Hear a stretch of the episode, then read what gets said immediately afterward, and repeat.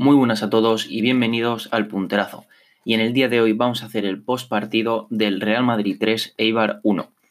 Un partido que realmente venía con bastantes expectativas, básicamente por el hecho de que el Madrid pues llevaba sin jugar tres meses y todos queríamos ver cómo volvía el propio equipo, cómo volvían los jugadores, eh, algunos jugadores como Hazard o Asensio que estaban lesionados, ver si volvían a tope y por tanto pese a ser un partido a priori normalito eh, y fácil, sí que es cierto que todos teníamos muchas ganas de verlo.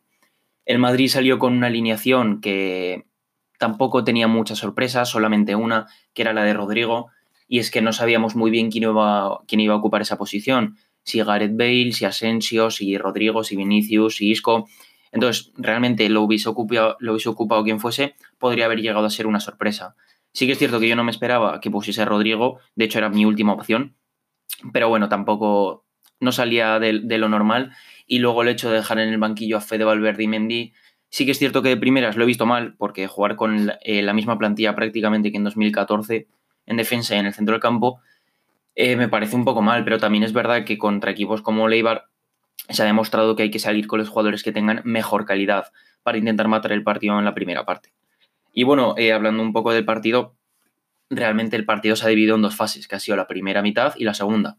En la primera el Madrid ha estado arrollador, en los primeros minutos eh, prácticamente ha acabado con el partido. En el minuto 4 mete Cross un gol, bueno, un golazo, que luego hablaremos de la polémica. Y pese a que luego Leibar sigue cierto que se consigue estabilizar un poco, porque sabemos que es un equipo muy ordenado, que defiende bastante bien en, bloque. Eh, pese a todo ello, luego ya en el minuto 30, tras un grandísimo contraataque eh, que ha recuperado, el, ha recuperado Ramos y el propio Ramos acabado rematando en el área rival, pues yo creo que con ese gol se ha acabado un poco la, la primera parte, porque además luego en el minuto 37, tras una jugada un poquito, un poquito extraña, ya que Hazard tiene una gran ocasión y una gran parada de Mitrovic, y luego hay un defensa del, del Eibar, que si no me equivoco es Sergio Álvarez, que está muy desafortunado y le deja el balón a Marcelo, y Marcelo pues acaba metiendo un golazo. Y claro, después de eso, después de que en los primeros 45 minutos el Madrid se vaya 3 a 0 y siendo infinitamente superior al Eibar, todos pensábamos que eso iba a acabar en una paliza, porque realmente es lo que tenía pinta, el Madrid todo el rato atacando, el Eibar defendiéndose como podía, pero claro, el Madrid tiene un gran problema y es que en este tipo de partidos de liga que se va ganando sobrado al descanso, luego en la segunda parte salen empanados. No es nada nuevo, a diferencia del Barça, eso es lo que a veces eh, nos ocurre, que como no tenemos a Messi, pues en la segunda parte si salimos peor, se nos puede complicar el partido y es lo que ha ocurrido. El Eibar mejoró muchísimo, sobre todo desde mi punto de vista, con la entrada de Sergi, Sergi Enrich, porque ha tenido varias ocasiones, le ha dado al larguero, eh, Courtois ha estado sujetando al Madrid toda la segunda parte, y pese a que en el minuto 60 mete un gol, mete un gol Vigas, eh, creo que el Eibar en ningún momento ha llegado a estar del todo amenazando al Madrid. Luego ha tenido una gran ocasión, si no me equivoco, Pedro León, que ha salvado Courtois, que para mí ha sacado el partido porque era en el minuto 80 o algo así, y ya era todo lo que le quedaba al Eibar. Y bueno, finalmente el Madrid pues se llevó un partido en el que en la primera parte hizo un partidazo y en la segunda un partido muy aburrido. Pasando a las polémicas, realmente ha habido tres polémicas por las que la gente está quejándose bastante desde mi punto de vista excesivo y es que las tres polémicas, ninguna de ellas tienen razón. Eh, que conste que lo voy a decir desde un punto de vista totalmente objetivo. Si fuese en el caso del Barça o en el caso de cualquier otro club, pensaría lo mismo, yo creo. Eh, la primera de ellas es el, el gol de Tony Cross un fuera de juego que me parece que es muy obvio que no hay, aunque la gente siga diciendo que sí. Solamente hay que ver la línea que han tirado en la tele, eh, que luego dicen que está mal tirada, no sé qué. No sé, yo confío en que realmente la gente del bar tire bien la línea y si no, luego que salga un arquitecto y que les dé la razón a, a todos los que se quejan. Pero por lo que aparecía en la televisión, claramente eh, había un defensa del, del Eibar que cortaba el fuera de juego con Benzema. La segunda era un posible penalti a Vigas, eh, que a mí no me parece penalti por una sencilla razón, y es que si pitas ese tienes que evitar otros 45 penaltis cada partido, que es más o menos lo que se le decía al penalti que se produjo en el Sevilla Betis. Eh, puede ser penalti porque a Bartra le está apoyando el codo en el, en el hombro a De Jong, pero si pitas ese tienes que evitar otros 30 que hay en todos los corners. Pues este más de lo mismo, Vigas está por el suelo, aparece un defensa, le toca, se tira, lo piden y ya está, pero yo creo que eso nunca se tiene que pitar como penalti. Y la tercera polémica es una posible expulsión a Casemiro, que es que a mí me parece que es totalmente inexistente por una sencilla razón. Y es que la primera amarilla que recibe Casemiro en ningún momento es amarilla. Para mí no es ni falta, porque realmente Casemiro llega a tiempo, le da la pelota y luego contacta con el jugador.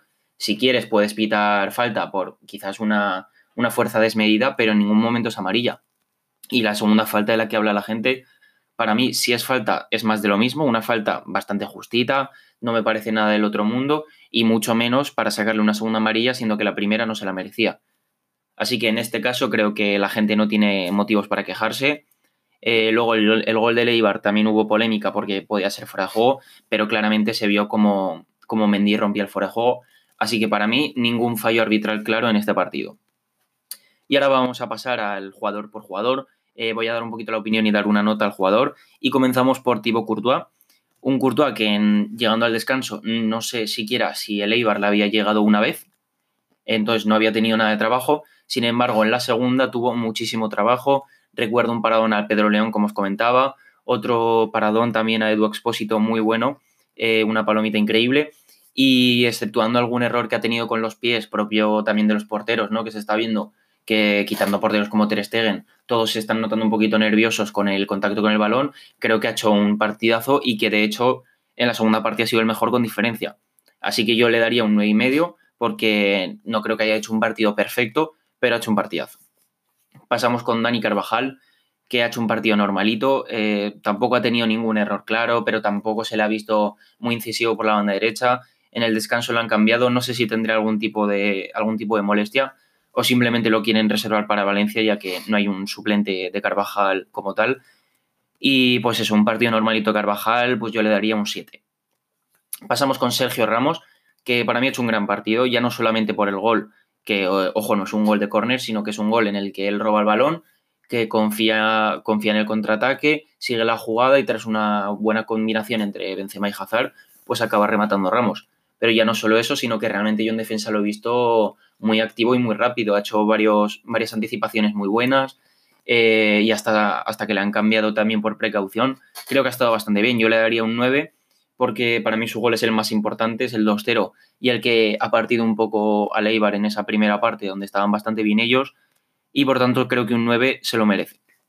Rafael Barán ha hecho un partido muy completo, o sea, muy correcto realmente no ha hecho un partidazo como Ramos porque en defensa en la segunda parte también al no ser cambiado eh, en muchas ocasiones han tenido desajustes defensivos, pero quitando eso para mí ha hecho un partido correcto, un siete y medio, un poquito, que un poquito mejor que Carvajal, pero vamos, partido totalmente correcto de Barán.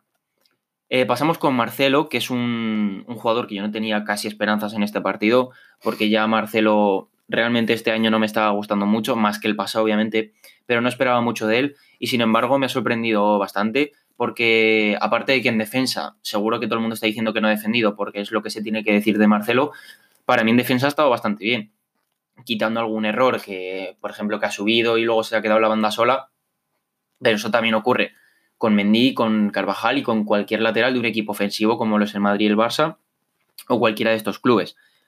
Y como digo, en defensa ha estado atento, ha hecho algún que otro robo y sobre todo ofensivamente ha estado bastante bien la primera parte. Aparte de su gol, que ha sido un golazo, eh, realmente apareció más que Carvajal y pese a que luego ha tenido una serie de problemas físicos al final del partido, yo le daría un 8 porque a mí me ha gustado bastante.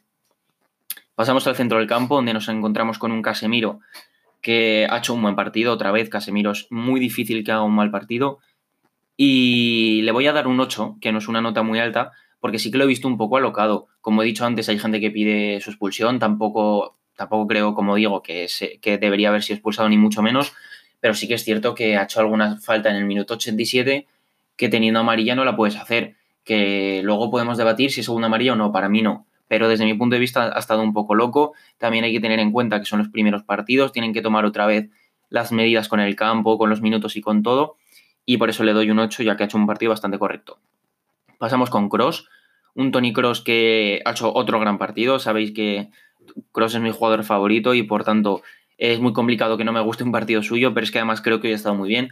Aparte del golazo en el minuto 4 que ha abierto la lata y que ya le ha permitido al Madrid durante el resto del partido ir tranquilo, eh, le he visto bastante bien físicamente, muy activo, apareciendo en muchas ocasiones y yo creo que un 8 y medio se lo merece perfectamente.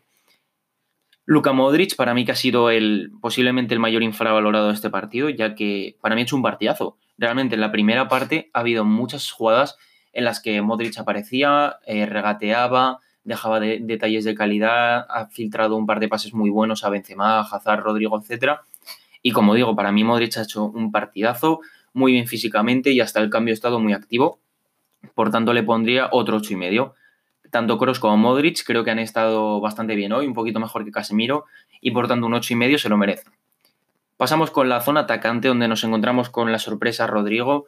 Un Rodrigo que sinceramente me ha gustado más que otras veces, eh, pese a que no ha metido gol, que es lo que prácticamente nos venía acostumbrando. A mí me ha gustado por una sencilla razón, y es que le he visto más atrevido que otros partidos. Hay otros partidos que yo le veo más tímido, que no se atreve a regatear, que no confía mucho en sí mismo y sin embargo hoy para mí ha dejado algunos detalles de calidad bastante buenos, se la ha visto rápido, se la ha visto con calidad, pero tampoco ha hecho un partidazo, eh, solamente ha tenido una ocasión de gol y finalmente cuando le han cambiado la segunda parte apenas había tocado el balón, así que yo le daría un 7,5, un 7,5 como Barán, partido correcto de ambos, un 7,5 bastante bien. Pasamos con Benzema, el, el delantero del Real Madrid, que para mí ha hecho otro partidazo, eh, ¿Por qué? Porque ha hecho un partido de los que le gustan a Benzema, de bajar a recibir, de tocar muchas veces el balón, de encontrarse solo en la media punta, poder asociarse con los extremos, bajar al medio. Es decir, Benzema hoy ha tenido su partido deseado. ¿Qué ocurre? Que hoy el Madrid ha estado acertado de cara a puerta. Un golazo de Cross, un contraataque que acaba Ramos, un golazo de Marcelos de fuera del área.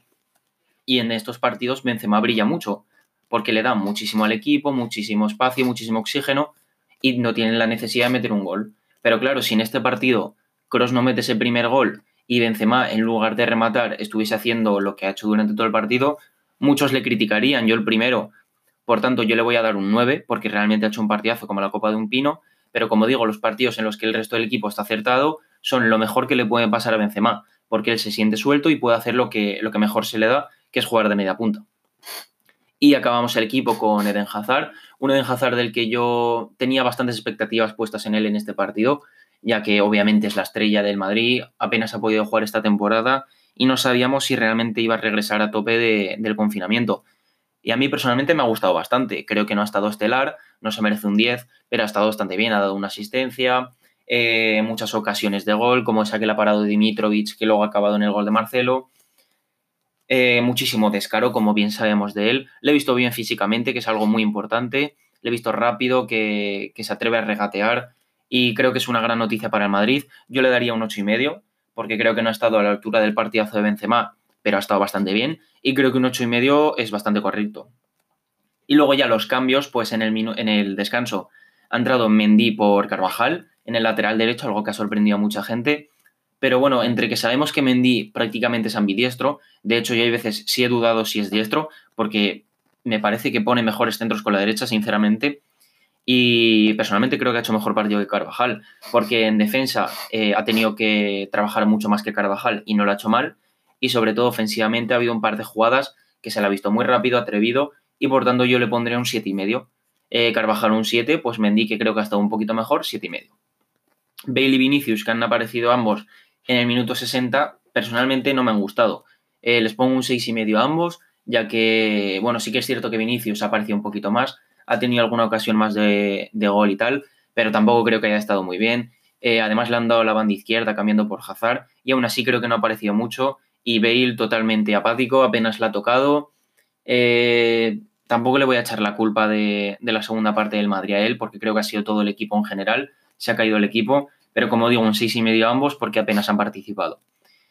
Y bueno, Militao y Valverde no les voy a valorar porque Militao apenas me he fijado en él y Valverde ha salido casi al final del partido. Y luego a destacar que no han tenido ni un solo minuto eh, Isco, que Isco yo supongo que no le ha sacado porque le está reservando para Valencia. Eh, yo creo que será titular en Valencia. Luego Marco Asensio, que todos teníamos muchísimas expectativas y muchísimas ganas de verle, pero también hay que comprender que viene de 10 meses de lesión y que no se le puede, no se le puede arriesgar ya no solamente de titular, como decía la gente, sino si realmente el cuerpo médico ha visto que hoy no estaba ni como para tener unos minutos y que mejor que siga entrenando mínimo una semanita más, pues a mí me parece perfecto. Luego James Rodríguez, que bueno, pues tiene pinta que ya Zidane apenas va a contar con él. Eh, tendrá algunos minutos de aquí a lo que reste de liga, no tengo ninguna duda. Pero si hoy con cinco cambios y el partido como estaba no le ha sacado, eh, deja ver que tampoco tiene mucha confianza en él para lo que queda temporada. Y por último, Brian Díaz, que a mí personalmente me hubiese gustado mucho verle porque me gusta mucho Brahim. Creo que en estos partidos que ya están resueltos y que los chavales se pueden lucir, se merecía una oportunidad, pero bueno, también hay que entender que estaban Vinicius y Bale, que ahora mismo están por delante suyo. Así que nada, esto ha sido análisis del partido. Eh, buen partido del Madrid, eh, mejor primera parte, mala segunda parte. Pero bueno, por lo menos hemos cumplido, hemos ganado, que es lo que había que hacer después de la paliza ayer del Barça en Mallorca. Y seguimos enganchados en la liga. Veremos qué pasa el jueves eh, contra el Valencia. Esperemos que hagamos un gran partido y que sigamos luchando por esta liga que tanta ilusión nos hace ganar. Así que nada, esto ha sido todo, espero que os haya gustado y nos vemos en la próxima. Adiós.